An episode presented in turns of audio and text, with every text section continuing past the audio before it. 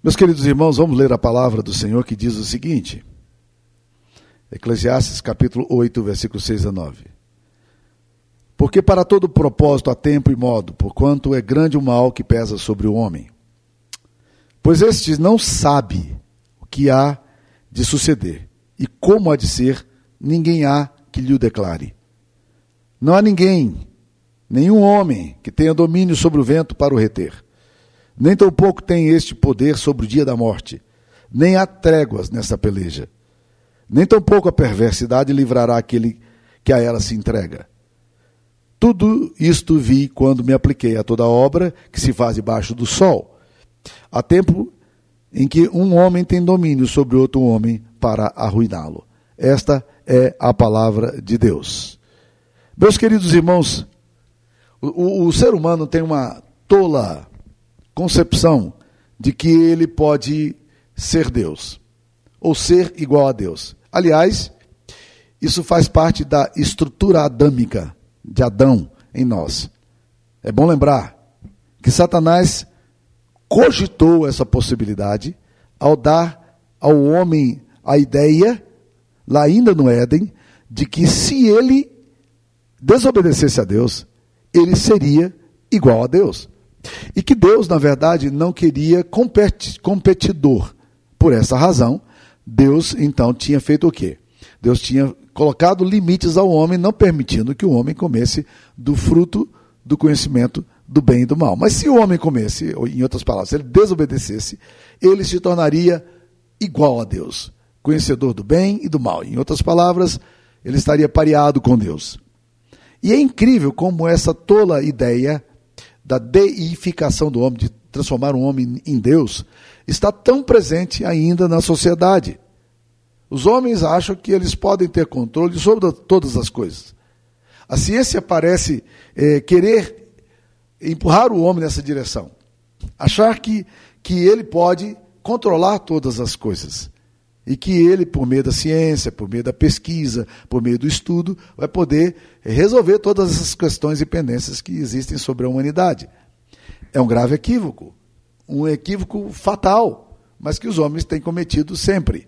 Então os homens vão para os laboratórios achando que agora eles, eles podem excluir Deus. É, Darwin fez isso quando ele propôs a questão da teoria da evolução. Na verdade, eu sempre digo que a teoria da evolução não é o grande problema de Darwin, há um pressuposto filosófico muito maior do que um pressuposto biológico. O pressuposto filosófico é do chamado geração espontânea, ou seja, os, os seres que existem, o homem, tudo isso é um fruto de um processo evolutivo do acaso. Não há, não há uma inteligência. Em outras palavras, o que Darwin tenta fazer filosoficamente é retirar Deus do controle da humanidade e dar ao acaso, dar aquilo que acontece espontaneamente um poder que ele não tem é dar a essa situação, essa contingência humana, esse poder. O homem tem tentado fazer isso sempre.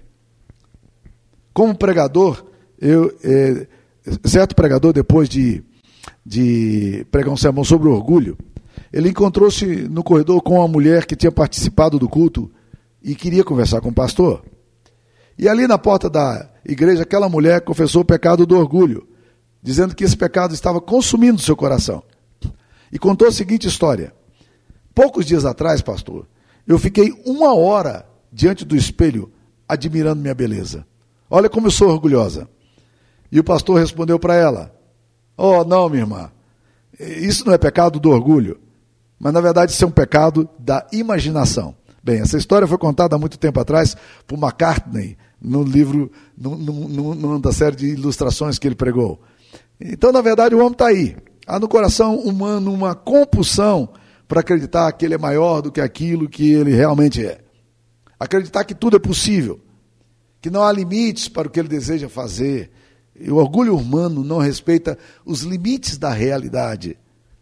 Qual foi a razão, então, dos pecados dos nossos pais lá no Éden? Exatamente esse. O mesmo vai acontecer em Babel. Os homens disseram: Vinde, construamos uma torre que vá até o céu, né? e a gente possa é, ter uma torre que nos to torne célebre o nosso nome. E Deus foi lá e só mexeu o dedo e de repente aqueles homens nem sequer conseguiram entender mais a linguagem um do outro. Por isso é chamado Babel, é confusão.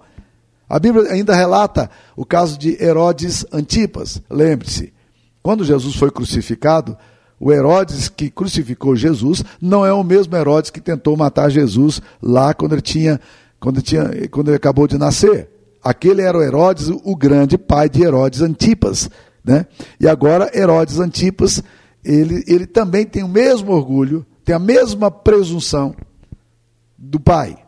E a, a Bíblia nos relata em Atos capítulo 12, versículo 21 a 23, que um determinado dia, Herodes, vestido de traje real, assentado no trono, dirigiu a palavra ao povo, e o povo clamava, o povo gritava: É a voz de Deus, não é de homem. E a Bíblia diz que no mesmo instante, um anjo do Senhor o feriu por ele não haver dado graças a Deus e comido de vermes, expirou. Ele teve uma síncope ali naquele exato momento e ele morreu. Então, meus queridos, desde a revolução de Copérnico, com a, com a descoberta do heliocentrismo, o homem, o homem tem caminhado nessa dimensão desenfreada de não depender de Deus. A ordem é retirar Deus do centro. O homem não é fruto é, de um ser inteligente como como nós vimos. Essa é a pressuposição é, ateia. Eles dizem o homem não é fruto é, de uma inteligência, o homem é fruto do acaso. Então os homens estão fazendo o quê? Eles estão agora brincando de Deus. É, há um, há um, recentemente eu assisti uma no, no Netflix um, uma série de documental chamada é, Seleção Artificial. E nessa série eles começam a falar sobre a possibilidade de trocar o DNA do ser humano naquilo que ele é defeituoso. Isso seria um avanço tremendo na ciência. Por quê? Porque eles cortariam um pedaço do DNA e trocariam aquele DNA defeituoso por um, por um pedaço de DNA que fosse bom. Com isso, eles poderiam fazer uma série de mudanças. Por exemplo, eles poderiam é, é, é, acabar com a questão do nanismo, ele poderia com, acabar com o problema de doenças congênitas, é, cegueiras, cegueiras congênitas, é, eles poderiam é, refazer vidas de pessoas que não têm condição de andar hoje, eles poderiam fazer essa mudança no DNA e, e colocar naquele lugar ali. E, na verdade, meus queridos irmãos, isso hoje, do ponto de vista da ciência, não é uma hipótese, é uma realidade. Isso já é possível fazer e eles afirmam categoricamente que essa que esse procedimento cirúrgico é um procedimento tão simples que uma pessoa com um laboratório pequeno, no fundo do quintal da casa dela, na garagem dela, ela é capaz de fazer. E o que acontece? Lá pelas tantas há uma discussão ética tremenda. Eles afirmam que esse procedimento já foi feito por um chinês que fez em 2018, participou de uma conferência sobre esse assunto em Londres, e eles só disseram para aquele chinês para não continuar fazendo até que eles discutam a questão ética, a viabilidade ética, não é a questão de viabilidade científica. Então o que acontece com o ser humano? Quando ele olha tudo isso, ele diz o seguinte: nem nós podemos fazer tudo, nós podemos brincar de Deus, nós podemos é, consertar as coisas. Nós podemos fazer do jeito que a gente está. Mas o homem pode, de fato, fazer todas as coisas? O homem é um ser ilimitado na sua, na sua potencialidade? E quando nós lemos esse texto aqui de Eclesiastes, capítulo 8, é, pelo menos três coisas são colocadas aqui nesse texto, dizendo: não, o homem não pode fazer todas as coisas. O homem, o homem tem limites que Deus impôs a ele, aos quais ele não passará. E vamos ver então quais são os limites que Deus coloca aqui para o homem. Primeira coisa, capítulo Eclesiastes 8, 7. Porque o homem não sabe o que há de suceder, e como há de ser, ninguém há que lhe o declare. O ser humano tem uma primeira limitação. Ele não sabe o que o futuro lhe reserva, o que virá, o que há de suceder com a sua vida. Quando eu estava escrevendo esse sermão, alguns meses atrás, aconteceu uma coisa bem. Uma, uma, um livramento tremendo na minha família. O meu filho, Mateus, com a minha nora, Larissa, estavam viajando para o Maceió. Eles foram de férias. E quando estavam voltando, eles pegaram um táxi de madrugada para ir para o aeroporto. E no caminho, um caminhão carregado os fechou num lugar horrível e eles foram literalmente atirados para um barranco. Quando eles, o carro deles caiu no barranco, eles, eles disseram: Nós vamos morrer, todos nós. Curiosamente, havia embaixo desse lugar uma outra estradinha. E eles pararam nesse lugar, na outra estradinha. O carro não teve problema nenhum, o carro não tombou, eles não foram feridos e eles conseguiram continuar a viagem deles para o aeroporto. Absolutamente louvando a Deus, glorificando a Deus por tudo que Deus havia feito. E quando ele chegou, quando Mateus relatou isso para nós, o que tinha acontecido, nós falamos: bem, é um grande livramento de Deus, porque agora, exato nesse momento, nós poderíamos estar fazendo o seu funeral. Ou você poderia estar num hospital, inválido talvez, ou poderia estar no hospital, numa UTI, ou numa enfermaria. Vocês poderiam ter sofrido tudo isso. Você não tem, ninguém tem controle sobre o amanhã. Ninguém sabe o que há de suceder. A vulnerabilidade, a fragilidade, a impotência estão presentes no ser humano. E isso se revela muito bem num poema que Pedro Bial escreveu algum tempo atrás sobre a vulnerabilidade humana, depois de ter perdido um amigo pessoal. Ele escreveu o seguinte: A morte por si é uma piada pronta. Morrer é ridículo. Você combinou de jantar com a namorada, está em pleno tratamento dentário, tem planos para a semana que vem, precisa autenticar um documento em cartório, colocar gasolina no carro e no meio da tarde morre. Como assim? E os e-mails que você ainda não abriu? O livro que ficou pela metade. O telefonema que você prometeu dar. E o cliente da tardezinha que você tinha que atender. Não sei de onde tiraram essa ideia da morte.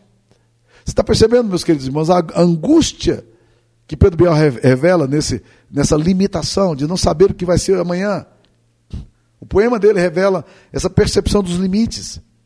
E o livro de Eclesiastes vai dizer isso várias vezes. No capítulo 8, versículo 7 que nós lemos, diz: porque este não sabe o que há de suceder e como há de ser. Ninguém há que lhe o declare. Mas se você ler no capítulo 7, versículo 14, ele diz o seguinte: No dia da prosperidade goza do bem, mas no dia da adversidade considera que Deus fez este como aquele, para que o homem nada descubra do que há de vir depois dele.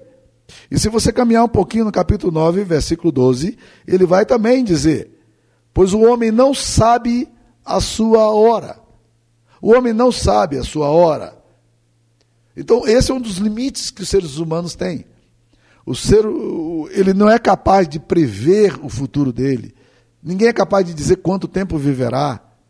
Ninguém é capaz de dizer o que a vida é, é, vai providenciar para nós, o que há de nos acontecer. Você tem uma bola de cristal para saber o futuro seu? Esse é o desejo tremendo aí, tolo, de astrólogos, de futurólogos, de, de, de, de encantadores, de adivinhos, que ficam tentando é, dar é, é, é noções para frente. E há muitas pessoas aí também que têm entrado num caminho equivocado de ficar buscando gurus é, evangélicos ou profetisas e profetas que ficam dizendo sobre o futuro. Ora, meus queridos irmãos, a Bíblia diz que nós não sabemos o que há de vir. Ninguém sabe o futuro. Deus sim pode dar lampejos sobre o que nos acontecerá na sua infinita misericórdia, mas na verdade o futuro pertence a Deus. Você não, o homem não tem controle sobre o futuro. Os homens mais vaidosos, os homens mais ricos, os homens mais poderosos, dariam tudo para poder controlar a sua história, mas eles não sabem o que há de lhes acontecer. Segunda coisa, o texto vai nos mostrar que não apenas o homem não tem limite sobre a sua própria história, mas a Bíblia diz aqui também que o homem não tem limite sobre a natureza. Olha aí no capítulo 8, versículo 8. Não há nenhum homem que tenha domínio sobre o vento para o reter, nem tampouco tem ele poder sobre o dia da morte. Nem há tréguas nessa peleja, nem tampouco a perversidade livrará aquele que a ela se entrega. Essa é a impotência humana. O homem não tem controle sobre a natureza. Quem é que tem poder sobre os elementos da natureza? Sobre tornados, sobre maremotos, sobre tempestades, sobre fogo, sobre enchentes, sobre vulcões, sobre tsunamis. Em janeiro de 2021, o vulcão Cumbre Vieja, em Las Palmas, é, começou a, a, a emitir gases e aconteceu a erupção do vulcão, que fazia 50 anos que não tinha eclodido. E aí foi um, um caos naquela pequena e maravilhosa ilha que pertence à Espanha. Aquelas lavas poderosas começaram a descer e ir em direção à cidade, e em direção às plantações, em direção às indústrias. E os homens não tinham absolutamente o que pudessem fazer. Simplesmente rios de lavas vinham na direção. E cerca de mil residências entre comerciais e não comerciais foram destruídas ali naquela cidade. Foi um caos na cidade. A fumaça chegou a 6 mil, mil metros de altura. E não havia ninguém que pudesse fazer absolutamente nada. Felizmente, eles puderam evadir e correr, foram a única coisa que eles puderam fazer. Nós víamos casas maravilhosas sendo destruídas e não há ninguém que possa reter o vento, não há ninguém que possa dominar a natureza, não há ninguém que possa dominar o vulcão. É isso que a palavra de Deus está dizendo, que quando as forças da natureza entram em ação, o homem, no máximo, ele pode correr. No máximo ele pode correr. O texto diz aqui: não há tréguas nessa peleja. Nós podemos afirmar que não há misericórdia sobre os eventos destruidores da natureza. Quem já enfrentou a fúria do vento, ou das enchentes, ou de qualquer fenômeno, sabe muito bem o que o texto bíblico está afirmando quando, quando diz: não há nenhum homem que tenha domínio sobre o vento para o reter. Então, o homem, o, o homem tem o primeiro limite. O homem não é capaz de prever o seu próprio futuro. Segundo, o homem tem o segundo limite. Ele não tem poder sobre a natureza. Terceiro limite que a Bíblia nos coloca aqui. Ele está um pouquinho adiante em Eclesiastes capítulo 8, versículo 17, que diz o seguinte: Então contemplei toda a obra de Deus e vi que o homem não pode compreender a obra que se faz debaixo do sol. Por mais que trabalhe o homem para descobrir, não, não a entenderá. E ainda que diga o sábio que a virá a conhecer, nem por isso a poderá achar. O que, qual é o terceiro limite que a Bíblia coloca aqui? É que o homem não consegue desvendar os mistérios da vida. Ninguém pode compreender as calamidades, as ambiguidades, a irracionalidade, a complexidade, a opressão, a injustiça. Ninguém pode compreender a obra que se faz debaixo do sol. Quando Jó se viu naquela situação eh, perplexa na sua própria vida, ele disse só o seguinte: Jó capítulo 36, 26. Eis que Deus é grande e não o podemos compreender. O número de seus anos não se pode calcular. E ainda mais, Jó afirma no capítulo 37, versículos 5 a 7, com a sua voz Deus troveja maravilhosamente. Faz grandes coisas que nós não compreendemos, porque ele diz a neve cai sobre a terra. E, e a chuva e o aguaceiro sede fortes, assim torna ele inativas as mãos de todos os homens para que reconheçam as obras dele. Nós gostaríamos de reconhecer, de, de desvendar os mistérios da humanidade. Os mistérios relacionados à dor, os mistérios relacionados ao mal, os mistérios relacionados à morte. Nós gostaríamos de poder responder tudo isso, mas nós não somos capazes de responder. Simplesmente, muitas vezes, nos vemos diante de situações no qual a gente tem que abraçar o mistério de Deus na nossa própria história. É um momento em que nós nos silenciamos diante de, da, da complexidade da própria vida, as inquietantes questões, aos mistérios sem solução, às perguntas sem respostas. E diante disto, o cristão tem uma única saída. E essa saída se encontra em Deuteronômio capítulo 29, versículo 29. É um texto maravilhoso que diz o seguinte: as coisas encobertas pertencem a nós e aos nossos filhos. As coisas encobertas pertencem a, ao Senhor nosso Deus, porém as reveladas pertencem a nós e aos nossos filhos para sempre, para que cumpramos todas as palavras desta lei. As coisas encobertas pertencem a Deus. As coisas reveladas pertencem ao, aos homens. Existe muita coisa que nós podemos resolver. Mas há muitas coisas que nós temos que acolher o mistério de Deus no coração. o mistério da vida no coração e nos silenciarmos diante de coisas que nós não somos capazes de fazer. Portanto, o homem não é capaz de, de, prever o seu próprio futuro, ele não tem controle sobre a natureza e ele não pode desvendar os mistérios da vida. Mas tem uma quarta coisa que eu queria colocar para você. O homem também não tem controle sobre o impulso para o mal. Olha Eclesiastes 7, 20, o que, que diz aqui a palavra de Deus. Não há homem justo sobre a terra que faça o bem e que não peque.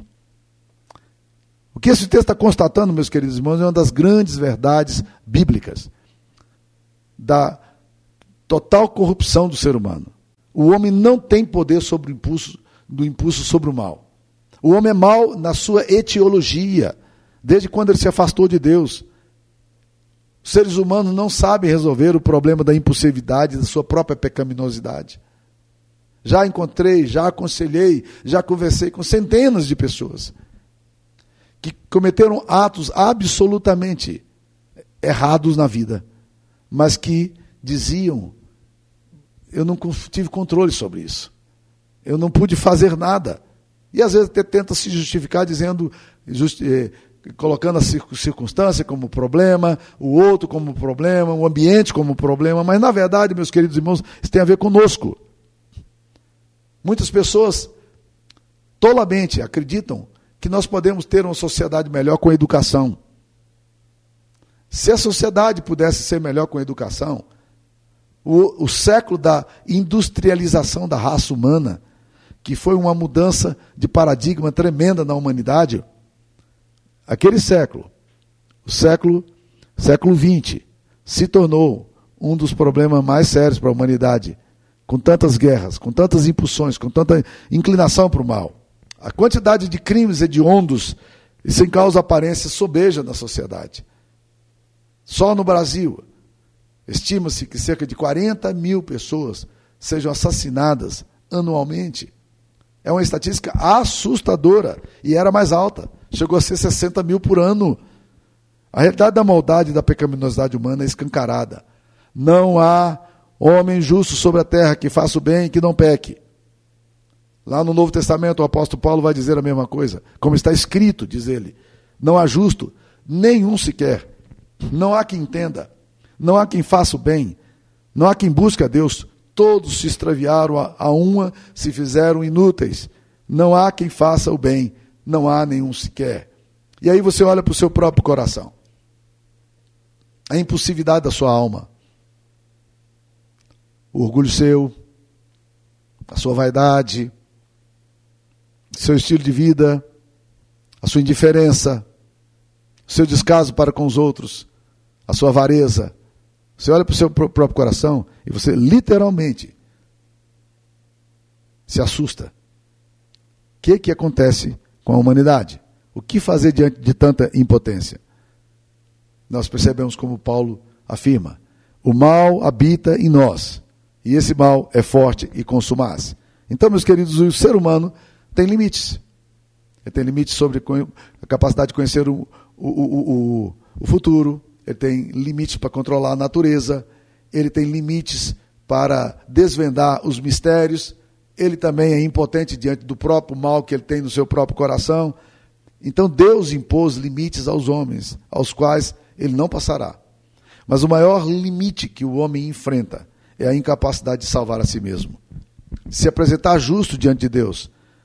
O seu pecado, o seu impulso para o mal, é tão grande que ele resolveu criar uma vida independente de Deus.